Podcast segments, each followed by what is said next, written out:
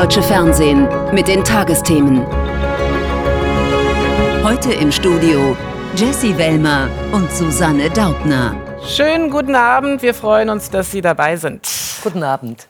Schluss ist, wenn der Schiri pfeift. Gilt im Fußball buchstäblich und auch im übertragenen Sinne. Wer bis zum letzten Moment an sich glaubt, der kann ein Spiel vielleicht doch noch drehen.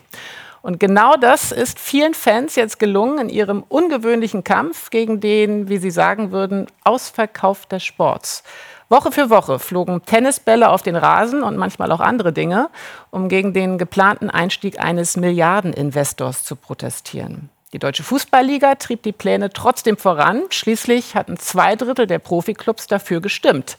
Doch die Fans blieben am Ball und dürfen nun zur Überraschung vieler einen Erfolg bejubeln. Denn die DFL macht Schluss mit den Investorenplänen und ergibt sich den Fankurven. Zumindest für diese Spielrunde. Jakob Schaumann und Janine Hildmann. Der Aufsichtsratsvorsitzende heute zunächst vor verschlossener Tür. Es klemmt aktuell bei der DFL. Sinnbild für die vergangenen Wochen. Massenhafter Protest in den Stadien und lange Spielunterbrechungen. Der Druck aus den Fankurven gegen einen Investoreneinstieg wurde immer größer. Nach gut einer Stunde Präsidiumssitzung tritt Hans-Joachim Watzke vor die Kameras und verkündet das Ende des Milliardenplans. Das ist letztendlich auch äh, Demokratie, wenn man das Gefühl hat, dass die Mehrheit des Ligaverbandes nicht mehr dahinter steht. Dann äh, brechen wir den jetzt ab, weil zunehmend auch ähm, ist eine Zerreißprobe für den ganzen Fußball geworden wäre. Das Ende der Investorensuche für die Fanszene die Lorbeeren ihres wochenlangen Widerstands. Der deutsche Fußball, egal wie kommerzialisiert er sein mag, durch Ausgliederung und dergleichen, gehört am Ende immer noch den Mitgliedern und Fans und nicht wenigen Reichen, die noch reicher werden wollen. Das ist durch diesen Prozess sehr klar geworden und deswegen ist äh, der heutige Tag ein großer Tag für den deutschen Fußball. Die DFL und ihre Suche nach dem Milliardendeal. Es war von Anfang an ein zähes Unterfangen. Mai 2023. Bei der ersten Abstimmung wird die notwendige Zweidrittelmehrheit nicht erreicht. Damals klang das dann so. Ist für uns klar, dass der Prozess mit dem heutigen Tage dann zu Ende ist. Manchmal ist das Leben auch einfach. Das ist Demokratie. Doch so ganz wollte man dieses demokratische Ergebnis nicht hinnehmen und entschloss sich gut ein halbes Jahr später dazu, erneut unter den 36 Profivereinen abstimmen zu lassen, diesmal mit Erfolg. Exakt zwei Drittel der Erst- und Zweitligisten stimmten für einen Investoreneinstieg. Das Ziel, die wirtschaftliche Lücke zu den Top-Ligen in England und Spanien verkleinern. Nur der luxemburgische Finanzinvestor CVC war zuletzt noch im Rennen. Nun scheint das Thema Investor endgültig vom Tisch zu sein. Für die DFL stellt jetzt die Frage nach einem Plan B. Der Investorendeal findet nicht statt und das heißt, man muss jetzt auch mal die Alternativen klarer prüfen. Die lagen ja auch schon auf dem Tisch.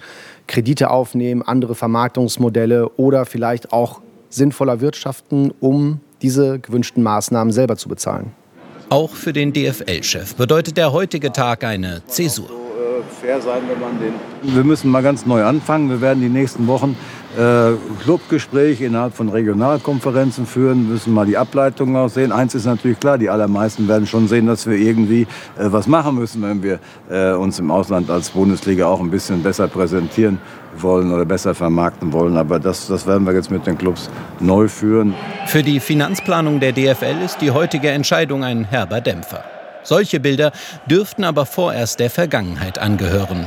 Und wer weiß, vielleicht klemmt's beim nächsten Milliardenprojekt ja mal nicht. Woran ist der Investorendeal der Deutschen Fußballliga wirklich gescheitert? Dazu hat Benjamin Best vom Westdeutschen Rundfunk diese Meinung. Ich kann nur mit dem Kopf schütteln.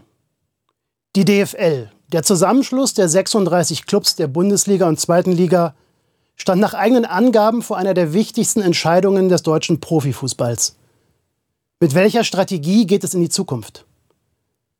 Am Ende ist die Liga auch an der eigenen Unfähigkeit gescheitert, so wichtige Pläne transparent und klar zu kommunizieren. Vieles erinnert an Vorgänge, die es oft in der Fußballwelt gibt. Hinterzimmerdeals und geheime Absprachen. Die eigenen Funktionäre haben für eine der größten Krisen des deutschen Profifußballs gesorgt. Die Konsequenzen sind heute gar nicht genau abzusehen. Fest steht, wer die Gewinner sind. Es sind die Fußballfans, die seit Wochen mit Tennisbällen dagegen protestieren, dass ein Investor einsteigen darf. Es sind diejenigen Clubs, die zu der Einsicht gekommen sind, dass es keinen Sinn macht, gegen den Willen der Mitglieder und Fans wichtige Entscheidungen durchzusetzen. Die DFL muss sich das Geld, das sie für die Weiterentwicklung und bessere internationale Vermarktung braucht, nun von anderen Partnern besorgen. Doch eine Liga, die erst nach massiven Protesten einen völlig intransparenten Beschluss, der darüber hinaus kartellrechtlich mindestens bedenklich war, zurücknahm, wird sich viele Fragen stellen müssen. Eine wird sein, kann man nach diesem Fiasko in Zukunft noch ein vertrauenswürdiger Vertragspartner sein? Die Meinung von Benjamin Best. In diesen wenig harmonischen Zeiten einen politischen Konsens zu finden, das scheint manchmal fast ein Ding der Unmöglichkeit zu sein. Dabei gibt es ja schon Dinge, auf die sich wohl alle einigen könnten. Zum Beispiel darauf, dass heitere Zukunftsaussichten viel besser sind als trübe, auch in der Wirtschaft. Nur hat der neue Jahreswirtschaftsbericht mit heiter rein gar nichts zu tun die eh schon maue Wachstumsprognose noch weiter abgesenkt von 1,3 auf 0,2 Prozent. Damit gehört Deutschland zu den Schlusslichtern Europas. Und so gerne sich Unternehmen hierzulande den Himmel blau malen würden, manche dürften eher das Gefühl haben, als ob ihnen der Himmel auf den Kopf fällt. Desinfektionsmittel wirksamer machen, sein Forschungsgebiet. Seit 17 Jahren arbeitet Chemiker Georg Rohm im Hamburger Unternehmen Dr. Weigert. Seine Geräte kosten bis zu 400.000 Euro, müssen immer auf dem neuesten Stand sein. Diese Analytik erfordert halt entsprechende Investitionen. Und äh, die Gerätschaften sind im Grunde genommen äh, nach einem Zeitraum von ungefähr ja, maximal so zehn Jahren, äh, äh sind sie an ihrer Leistungsgrenze auch angekommen. Um den Anschluss nicht zu verlieren, hofft Georg Rohm auf das Wachstumschancengesetz. Denn das sieht auch vor, Unternehmen bei der Forschung finanziell stärker zu unterstützen. Das fertige Reinigungs- und Desinfektionsmittel verkaufen sie auch ins Ausland. Mit der internationalen Konkurrenz mithalten, das werde immer schwerer. Zu viele Vorschriften findet der Geschäftsführer des mittelständischen Unternehmens. Wir müssen uns also mit Registrierungen, mit Zulassungen beschäftigen, mit Chemikaliengesetz. Ähm, das ist das Regulatorische, was immer mehr äh, im Umfang zunimmt. Am Standort Deutschland wollen sie in Hamburg aber festhalten. In Deutschland bleiben? Hier in Ludwigsburg haben sie da Fragezeichen. Reste eines Werksgebäudes des Motorsägenherstellers Stiel. Eigentlich wollten sie hier einen Neubau errichten, doch nun überlegt das schwäbische Unternehmen stattdessen, die Produktion in der Schweiz auszubauen. Die Mitarbeiter in der Schweiz verdienen mehr Geld, aber die Gesamtkosten, die sich aus Abgaben, Steuern, Energiekosten und so und so fort zusammensetzen, führen dazu, dass die Produktion in der Schweiz mittlerweile tatsächlich günstiger ist als in Deutschland. Motorsägen bauen. Wegen hoher Energiekosten und steigender Löhne ist das teurer geworden. Das macht Stiel zu schaffen. Helfen würden Steuererleichterungen und auch hier wünschen sie sich weniger Bürokratie. Bei den fast 6000 Mitarbeitern, die wir in Deutschland haben, sind mehr als einige tausend mit dem Titel Beauftragte damit beschäftigt, irgendwelche bürokratische Anforderungen umzusetzen, nachzuhalten, zu dokumentieren. Und noch ein Problem. Für Investitionen brauche es Planungssicherheit durch die Politik. Doch die fehle momentan, findet Nikolaus Stiel. Auch bei Dr. Weigert in Hamburg wollen sie eine Entscheidung, denn seit Monaten streite man in Berlin um die Wirtschaftserleichterungen ich habe nicht die Zeit, ich muss heute arbeiten, muss morgen im Grunde schon eine Planung haben und kann nicht auf diese politischen Entscheidungen. Das hilft zwar, aber im Grunde verlieren wir Zeit. Das ist, glaube ich, das größte Thema, was wir augenblicklich haben. Bis dahin forschen und produzieren sie weiter und hoffen, dass die Politik ihnen das in Zukunft etwas leichter macht. Nicht die Zeiten, in denen Unternehmen über sich hinauswachsen. Ja, die Politik, die will ja helfen, verbreitet aber stattdessen dicke Luft. Denn Ampel und Unionsopposition ringen ums Wie. Die Regierung bietet ein 3 Milliarden Hilfspaket mit dem unverwechselbaren Namen Wachstumschancengesetz, kann damit aber bei der Union nicht landen. Die blockiert das Vorhaben im Bundesrat, verweist auf handwerkliche Fehler und stellt eigene Bedingungen. Die Folge der Fehde Stillstand, und Verunsicherung. Und beides kann im Moment wirklich niemand gebrauchen. Deshalb gab es heute die Gelegenheit zu vermitteln. Nur ob die auch genutzt wurde? Kerstin Palzer. Ein Wirtschaftsminister, der zugeben muss, dass sich die deutsche Wirtschaft in schwerem Fahrwasser befindet. Es ist kein Wohlfühltermin für Robert Habeck heute zur Präsentation des Jahreswirtschaftsberichtes.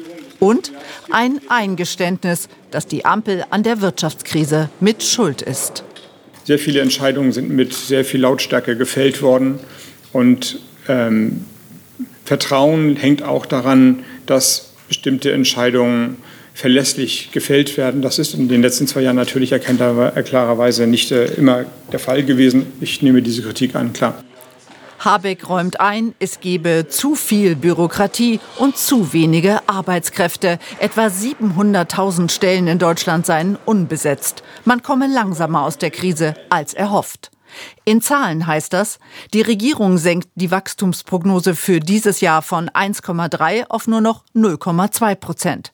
Die Exporte hingegen könnten zulegen von minus 1,8 Prozent 2023 auf plus 0,6 Prozent 2024. Und die Inflation sinkt deutlich von 5,9 auf 2,8 Prozent. Und das ist auch der Grund für zumindest eine positive Prognose. Da die Inflation sinken soll, die Löhne aber gestiegen sind, werden Arbeitnehmerinnen und Arbeitnehmer wieder mehr Geld im Portemonnaie haben, betont Habeck. Doch es bleibt das Problem Wirtschaftskrise. Die Unternehmen drängen auf steuerliche Hilfen, bessere Abschreibungsmodelle. Eigentlich hatte die Regierung dafür das Wachstumschancengesetz vorgesehen, Entlastungen von drei Milliarden Euro. Doch das Gesetz hängt im Bundesrat fest, vor allem die Union blockiert. Eine Lösung sollte heute Abend im Vermittlungsausschuss gefunden werden. Ich werde sehr dafür werben, dass wir zu Einigungen kommen, zu Ergebnissen kommen. Denn mein Eindruck vor Ort ist, dass die Menschen diesen ganzen Streit leid sind und Lösungen von der Politik sehen wollen. Doch es bleibt beim Nein der Union. Die will nämlich dem Gesetz nur zustimmen, wenn der Agrardiesel auch in Zukunft subventioniert wird. Und deswegen sagen wir, wer Wachstum in Deutschland will, darf auch die Landwirtschaft nicht belasten. Dieses Veto der Union sieht die Wirtschaftsweise Monika Schnitzer kritisch. Das ist ein Scharmützel jetzt, um noch mal den Punkt zu machen, die Bauern werden mit der Dieselsubvention zu stark belastet. Das ist mitnichten der Fall. Von daher kein Grund. Es ist ein schwieriger Streit und wohl nicht das, was die Wirtschaft als schnelles und einiges Handeln der Politik fordert. Iris Seiram in Berlin, wo der Vermittlungsausschuss bis eben getagt hat und jetzt gerade auseinandergegangen ist. Es besteht ja wirklich krasser Handlungsdruck, Iris. Wie interpretierst du das Ergebnis? Es klang ja eben schon so ein bisschen an, was da rausgekommen ist. Ja, ganz genau. Also wir haben uns so ein bisschen auch schon darauf eingestellt, dass es eben diesen Minimalkonsens oder diese kleine Einigung geben wird, weil äh, das Verfahren ist so, dass ähm, der Vermittlungsausschuss mit einer einfachen Mehrheit zu einem Ergebnis kommen kann. Und diese einfache Mehrheit hat die SPD eben auch noch mit anderen Bundesländern ähm, ohnehin schon gehabt. Also es brauchte jetzt die Union eigentlich nicht, um hier heute Abend auseinanderzugehen. Und wir haben es jetzt gerade erst gehört, die Pressekonferenz läuft auch hinter mir noch. Da werden noch Statements gegeben. Ich konnte da leider nicht on Detail zuhören. Aber was schon ähm, rausgedrungen ist, ist halt eben, die Union ist bei ihrer Position geblieben, dass die Kürzungen beim Agrardiesel zurückgenommen werden müssen und hat deswegen die Zustimmung verweigert. So geht das Gesetz nochmal in den Bundestag. Das musste es aber ohnehin ähm, nochmal die Runde dort drehen, weil ähm, ursprünglich hatte das Wachstumschancengesetz ja so ein Volumen von sieben Milliarden Euro Entlastung für die Wirtschaft vorgesehen, also durch äh, Steuererleichterungen, Abschreibungen. Und das ähm, hätten auch teilweise die Länderhaushalte tragen müssen. Und da waren durchaus auch SPD-geführte Länder dabei, die das so nicht wollten. Und deswegen gab es da sowieso schon einen Kompromiss. Und deswegen ist das Paket jetzt auch nur noch so ungefähr so auf drei Milliarden Euro Entlastung angesetzt diese Veränderung, das muss sich noch in dem Gesetz jetzt nochmal ähm, äh, dargestellt werden. Deswegen muss es wieder in den Bundestag und dann eben nochmal im Bundesrat die Runde drehen. Am 22. März wird es dann da eine Sitzung geben. Und äh, Manuela Schwesig aus Mecklenburg-Vorpommern hat auch angedeutet, dass sich bis dahin ja dann möglicherweise nochmal etwas ergeben kann, dass man da vielleicht auch nochmal auf eine andere Art und Weise auch über Entlastungen für die Bauern und Landwirte vielleicht nachdenken kann und dann vielleicht sogar auch eine Lösung gefunden hat. Ein ziemliches Ping-Pong also. Und Iris, man fragt sich ja grundsätzlich, wer lässt die Unternehmen jetzt eigentlich hängen? Die Ampel oder die Union, die das Gesetz der Ampel blockiert? Ja, hier zeigt, um ehrlich zu sein, jeder mit dem Finger auf den anderen. Also die, die Ampelparteien haben durchaus auch von der Länderseite her appelliert, doch die, ähm, äh, den, den Weg frei zu machen, quasi heute im Vermittlungsausschuss mit ins Boot zu steigen, damit das Entlastungspaket schnell in Kraft treten kann. Es sei ja auch ein wichtiges Signal gewesen, aber die Union hat hier überhaupt keine Anstalten gemacht, auch im Vorfeld nicht, eben ähm, hier von dieser Forderung abzuweichen beim Agrar. Diesel und es wird hier auch überhaupt gar kein Zeitdruck gesehen, weil ohnehin die Union auf der Position ist, was auch doch durchaus einige Experten auch sagen, dass das Entlastungspaket ohnehin nur ein Tropfen auf dem heißen Stein ist und ein Tropfen auf einem heißen Stein, der verpufft eigentlich auch. Also insofern wird hier dieses Momentum gar nicht gesehen, dass hier ein großer Zeitdruck besteht. Vielleicht wird hier aber doch übersehen, dass es gerade bei dieser wirtschaftlichen Lage noch um etwas anderes geht, was sich eben nicht in einem Haushaltsposten, nicht anhand von Zahlen darstellen lässt. Und das ist doch die Frage von Vertrauen in die Politik, dass man die Krise irgendwie in den Griff bekommt. Ein wichtiger Aspekt. Iris Seiram, vielen Dank nach Berlin für diese Einordnung. Dankeschön. Es erinnert noch vieles an eine Soldatensiedlung auf diesem Bild hier, obwohl die US-Armee da schon längst weg war. Die Pioneer-Kaserne war nicht irgendeine Kaserne, sondern die erste Anlaufstelle für viele amerikanische GIs, wenn sie nach Europa kamen. Nach dem Abzug des Militärs 2008 bot sich dann die Chance, ein ganzes Stadtviertel neu zu planen. Und inzwischen sind wir mittendrin in einem der größten Wohnbauprojekte im Rhein-Main-Gebiet, nämlich im hessischen Hanau. Im neuen Stadtquartier sollen insgesamt 5000 Menschen wohnen. Die ersten sind schon eingezogen und manchen sind die neuen vier Wände dann doch irgendwie ziemlich vertraut. Joscha Bartlitz. Such dir mal aus, was du möchtest. Banane? Morgens um sieben. Ivy hat Hunger, bevor es gleich in die Kita geht. Frühstück bei Familie Mandein. An dem Ort, an dem sich die vier am wohlsten fühlen. Das ist Heimat. Das ist Zuhause. Das ist unser Leben. Hier, hier sind wir zusammen.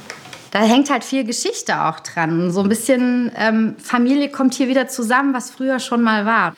Früher war das hier eine Soldatenwohnung in der damaligen Pioneer-Kaserne, in der Philipp Mandeins Vater Joe für die US-Armee gearbeitet hat. Den Anzug habe ich noch, ja. Den habe ich an Fasching angezogen, das stimmt. Echt? War das die Uniform? Ja. Nee. Ich finde es einfach nur cool. Ihre sanierte Eigentumswohnung, eine von 370 hier, die von Stadt- und Projektentwickler als bezahlbarer Wohnraum geschaffen wurden. Sprich, die Mandeins konnten zu einem vergünstigten Preis kaufen. Papa putzt nach. Mein Tiger. Jetzt schnell Zähne putzen und dann geht's für Ivy und ihre Mutter los zur Kita. Die liegt nur wenige hundert Meter entfernt im heutigen Pioneer Park. Bis 1945 war das hier Gelände der Wehrmacht, dann bis 2008 einer der größten deutschen Standorte des US-Militärs, jetzt eins der größten Infrastruktur- und Wohnbauprojekte in Deutschland, so groß wie 70 Fußballplätze. Guten Morgen. Gehst du rein? Und mittendrin die Pioneer Kita. Ivy geht in die Bauelfengruppe. Sie ist gerade drei geworden. Heute gibt's für sie eine Geburtstagsparty. Es soll ein Ort der Begegnung sein. Die Kita wächst noch wie auch das äh, Wohn- und Baugebiet hier. Wir möchten, dass eine Gemeinschaft entsteht und dass sich die Familien und die Kinder hier sehr wohlfühlen. Direkt neben der Pioneer Kita entsteht derzeit eine neue Schule. Noch im Bau, wie vieles auf dem riesigen Gelände, auf dem mal etwa 5000 Menschen leben sollen. Moderne Neubauten verbinden sich hier mit historischen Gebäuden. Philipp Mandein hat auch zur alten amerikanischen Kapelle eine besondere Verbindung. Das ist schon ein Kindheitsgefühl, weil ich diese typische äh, gelbe, gelbe Farbe von den Häusern, ne? das ist äh, so das, was einen an Militärgelände erinnert. Da waren wir auch regelmäßig hier. Heute ist die Kirche verfallen. Es fehlt ein Investor, wie auch noch an anderen Stellen auf dem Gelände. In direkter Nähe des Pionierparks wohnt Hanaus Oberbürgermeister Klaus Kaminski. Er kommt oft selbst hierher. Moderne Energieversorgung, moderne Angebote, E-Carsharing, E-Bikes, E-Lastenfahrräder und, und, und. Bezahlbares Eigentumswohnen. Und das finden Sie in dieser Ballung nirgends in Deutschland. Das Ziel hier Klimaneutralität, auch mit erneuerbaren Energiequellen. Doch noch funktioniert nicht alles. Das E-Bike-Angebot wurde vorerst wieder abgeschafft, zu gering die Nachfrage. Ümit Sen ist einer der wenigen, die das Carsharing-Angebot hier nutzen. Gerade hat er seinen Sohn Miraj von der Schule abgeholt.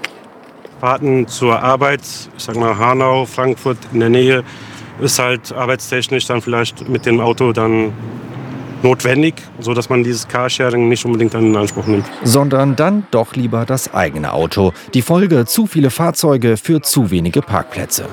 Auch für die beiden befreundeten Familien ein Problem. Dennoch fühlen sie sich hier insgesamt super wohl. Für mich ist das ein Sechser im Lotto, ganz klar. Irgendwann ist das einfach, ich glaube, ein kleines Juwel. Es dauert halt ein bisschen, man muss geduldig sein. Er ist noch nicht ungeschliffen sozusagen. Er ist ungeschliffen, genau. Ungeschliffener Diamant. Bis der neue Pioneer Park, ihr Zuhause, endgültig fertig ist, wird es aber sicher noch einige Jahre dauern. Ihr könnt den Mann töten, aber nicht die Wahrheit. So steht es auf einem der vielen Plakate weltweit im Gedenken an den bekanntesten russischen Oppositionellen Alexei Nawalny. Aber wie lautet die Wahrheit über Nawalnys Tod, den die russische Gefängnisbehörde vor fünf Tagen verkündet hatte? Ist Nawalny wirklich nach einem Spaziergang in der sibirischen Strafkolonie zusammengebrochen, wie die Behörde verlauten ließ? Gab es die behaupteten Wiederbelebungsversuche durch Sanitäter? Und was soll man einem Land glauben, das politisch Andersdenkende willkürlich verfolgt und wegsperrt? Es mehren sich Zweifel und Hinweise darauf, dass die Wahrheit womöglich eine andere ist. Matthias Schülke. Blumen für ihren Sohn, an einem Denkmal für politische Gefangene aus der Sowjetzeit. Mehr kann Nawalnys Mutter jetzt nicht tun. Fünf Tage ist sie in der Eiseskälte von Sibirien hin und her geschickt worden, auf der Suche nach Nawalnys Leichnam. Doch die Behörden geben ihn nicht frei. Ich wende mich an Sie, Wladimir Putin. Die Lösung des Problems hängt nur von Ihnen ab. Lassen Sie mich endlich meinen Sohn sehen. Nawalnys Anwältin erhebt auf der Plattform X schwere Vorwürfe. Die Verbrecher verwischen die Spuren ihres Verbrechens, schreibt sie. Kremlkritische russische Medien haben inzwischen einige Ungereimtheiten aufgedeckt. Wladimir Asetschkin, rechts im Bild, ist der Gründer der Menschenrechtswebseite Gulagu.net, die seit vielen Jahren Verbrechen in russischen Straflagern aufdeckt. Er war bereits selbst in Haft und hatte jetzt Kontakt zu einem Mithäftling von Nawalny. Der habe ihm von einem Vorfall am 14. Februar berichtet. Schon zwei Tage vor Nawalnys Tod sind zwei Mitarbeiter des russischen Geheimdienstes FSB in die Strafanstalt gekommen, die, wie unsere Quelle berichtet, dort eine Reihe versteckter Abhörgeräte und Kameras demontiert haben. Für ihn ein Beleg, dass es einen Befehl direkt aus dem Kreml gab. Am 15.02. war Nawalny bei einer Gerichtsverhandlung zugeschaltet. Die letzten Bilder von ihm. Später am Abend soll es in der Strafanstalt zu einem ungewöhnlichen Aufruhr gekommen sein. Ein Mithäftling Nawalnys gibt an, die Baracken seien durchsucht worden. Auch am Morgen des 16. Februar, dem offiziellen Todestag von Nawalny, offenbar weitere Kontrollen. Handys werden beschlagnahmt um zu verhindern, dass etwas nach außen dringt, starb Nawalny bereits am Vorabend. Dazu würde passen, eine russische Nachrichtenagentur gibt zunächst den Donnerstag als Todestag an, schnell korrigiert sie auf Freitag. Offiziell soll Nawalnys Tod um 14.17 Uhr eingetreten sein. Auffällig die Geschwindigkeit, mit der er bekannt gegeben wurde. Woher wussten die Behörden so schnell davon? Um 14.19 Uhr, also nur zwei Minuten nach der offiziellen Todeszeit, veröffentlicht der Strafvollzugsdienst diese Pressemitteilung. Bereits um 14.30 Uhr kommentiert Kreml-Sprecher Peskov den Tod des Putin-Kritikers. Wie passt das zusammen? Russische Behörden behaupten nun, die Verwirrung sei durch die zweistündige Zeitverschiebung zwischen Moskau und Sibirien entstanden. Gegen Mitternacht soll Nawalnys Leiche mit dieser Autokolonne aus dem Lager transportiert worden sein, noch bevor seine Mutter das Gefängnis erreichen konnte. Nun teilten die russischen Behörden der Familie und der Anwältin mit, die Leiche Nawalnys müsse mindestens noch zwei Wochen chemisch untersucht werden. Wir verstehen sehr gut, dass Sie auch danach den Leichnam nicht herausgeben werden. Sie werden die Untersuchung bis nach den Wahlen herauszögern. Das hieße bis nach den russischen Präsidentschaftswahlen am 18. März. Viele offene Fragen. Sicher scheint nur, Putin will verhindern, dass aus einigen wenigen, die jetzt Blumen niederlegen, eine größere Protestbewegung wird. Wir blicken auf weitere Nachrichten dieses Tages jetzt mit dir, Susanne. Die EU verschärft noch einmal ihre Sanktionen gegen Russland. So werde das Vermögen von fast 200 Personen und Einrichtungen eingefroren, hieß es aus Brüssel. Außerdem würden Geschäfte mit weiteren russischen Unternehmen verboten. Offiziell sollen die Maßnahmen am Samstag beschlossen werden. Dann jährt sich der russische Überfall auf die Ukraine zum zweiten Mal. Die EU hat strengere Grenzwerte für die Luftverschmutzung beschlossen. Kommission, Mitgliedstaaten und EU-Parlament einigten sich gestern Abend auf Schadstoffhöchstwerte, die von 2030 an gelten sollen. Anders als bisher sind bei Überschreitungen aber vorerst keine Fahrverbote zu erwarten, wie sie in Deutschland verhängt wurden. Der Höchstwert für Feinstaub wird von 25 auf 10 Mikrogramm pro Kubikmeter Luft gesenkt. Für Stickstoffdioxid sinkt er von 40 auf 20 Mikrogramm. Die Außenminister der G20-Staaten sind in Brasilien zusammengetroffen, das derzeit den Vorsitz der Gruppe führt. Bei dem zweitägigen Treffen der 20 stärksten Wirtschaftsmächte und Schwellenländer in Rio de Janeiro sollen unter anderem Lösungsvorschläge für den Nahostkonflikt diskutiert werden. Ein Thema wird auch der russische Angriffskrieg in der Ukraine sein. Da Russland zu den G20 gehört, ist es durch Außenminister Lavrov vertreten. Im Sachverständigenrat der Bundesregierung gibt es interne Kritik. Die Mehrheit der sogenannten Wirtschaftsweisen hat der Ökonomin Veronika Grimm einen Rücktritt aus dem Gremium nahegelegt. Hintergrund ist ihre angestrebte Tätigkeit für Siemens Energy. Mehr dazu jetzt von Markus Skürne. Es geht um einen Sitz im Aufsichtsrat von Siemens Energy. Sollte Veronika Grimm kommende Woche bei der Hauptversammlung in das Kontrollgremium des Unternehmens gewählt werden, würde dies nach Einschätzung einer Mehrheit der anderen Wirtschaftsweisen einen Interessenskonflikt zwischen Grimms Arbeit als Sachverständiger und als Aufsichtsrätin bedeuten. Denn das Unternehmen hatte vor kurzem erst eine Staatsbürgschaft in Höhe von 7,5 Milliarden Euro erhalten. Veronika Grimm zeigt sich überrascht von der Kritik ihrer Kollegen und verweist auf ähnliche Beispiele von Mandaten anderer Wirtschaftsweiser in der Vergangenheit. Offenbar gibt es auch inhaltlichen Streit. Nach Informationen des Handelsblatts eckte Grimm im Sachverständigenrat mit ihrer kritischen Sicht auf die Wirtschafts- und Energiepolitik der Bundesregierung an. Der FC Bayern München trennt sich nach einer Niederlagenserie von Trainer Thomas Tuchel. Allerdings nicht sofort, sondern zum Saisonende. Das gab der Fußballrekordmeister bekannt. Die Münchner machen heute Nägel mit Köpfen. Tuchels Ende im Sommer bringt den Bayern-Bossen die notwendige Zeit für die Nachfolgersuche. Tuchels Aus ist Teil eines Umbruchs.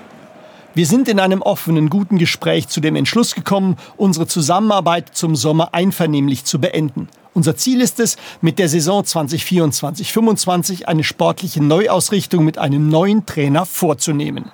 Der Taktikfuchs Tuchel hat es in dem Jahr bisher nicht geschafft, eine emotionale Bindung zur Mannschaft zu bekommen. Mit ausbleibendem Erfolg wird die Stimmung immer schlechter, auch im Umfeld der Bayern. Wenn du bei Bayern unterschreibst, dann brauchen wir auch nicht drum herum reden. Dann geht es darum, alle Titel, um alle Titel mitzuspielen und so viel wie möglich zu gewinnen. An dem Ziel ist auch die Mannschaft gescheitert. Hoch bezahlt, überschätzt, frustriert. Das ist der Münchner Minus-Dreiklang. Der Leverkusener Erfolgstrainer Xabi Alonso ist ein heißer Wunschkandidat als Tuchel-Nachfolger. Der ist dann der neunte Bayern-Trainer in acht Jahren. So, und was hat der rote Teppich der Berlinale jetzt mit Fußball zu tun? Nichts. Keine Tore, keine Sprints und im Abenddress lässt sich auch ganz schlecht in den Zweikampf gehen. Und doch rollt die Berlinale dem Fußball den Teppich aus, wohl wissend, dass diesen Sommer hierzulande ja eine Europameisterschaft stattfindet. Und nein, keine Sorge, Manuel Neuer wechselt nicht ins Schauspielfach. Die Helden des Fußballfilms Elfmal Morgen sind ganz bewusst keine Stars. Aber kann ja noch werden. Tom Garos. Kurz vor Spielanpfiff steigt die Nervosität. Ein Fußballspiel, das wissen die Spielerinnen des FC Internationale aus Berlin, gewinnen sie nicht allein, sondern nur im Team. Jeden Zweikampf, den ihr gewinnt, okay, feiert ihr euch. Von draußen, ja, das muss auch von draußen kommen. Für die, die heute nicht spielen. Feiert euch dafür, okay? Ja! Wir gewinnen zusammen, wir verlieren zusammen, okay? Ja! ja. Und wir bauen uns gegenseitig auf. Ja! Die Mädchen kämpfen füreinander. Herkunft, Religion, Klasse spielen hier und in aberhunderten deutschen Fußballvereinen keine Rolle. Das will der Dokumentarfilm Elfmal Morgen anhand elf ganz unterschiedlicher Jugendmannschaften zeigen. Heute hatte er Premiere auf der Berlinale, die diese universellen Werte fördern will und sich freut, den Jugendlichen eine Bühne zu geben. Fußball ist halt ein Teamsport und wenn man Fußball spielen sollte, dann sollte man halt auch, es geht halt auch um den Spaß und um den Teamgeist, weil wenn kein Teamgeist herrscht, dann kann man nicht gut als Team spielen. Auf dem Fußballplatz kann gelingen, was sonst in der Gesellschaft oft zu kurz kommt. Ganz unterschiedliche Menschen kommen zusammen mit den verschiedensten Facetten.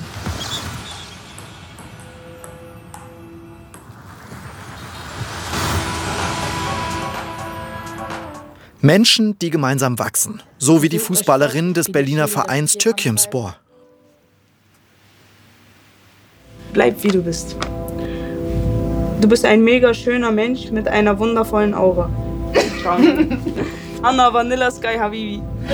Du hast so eine lustige Art, die du oft verborgen hältst.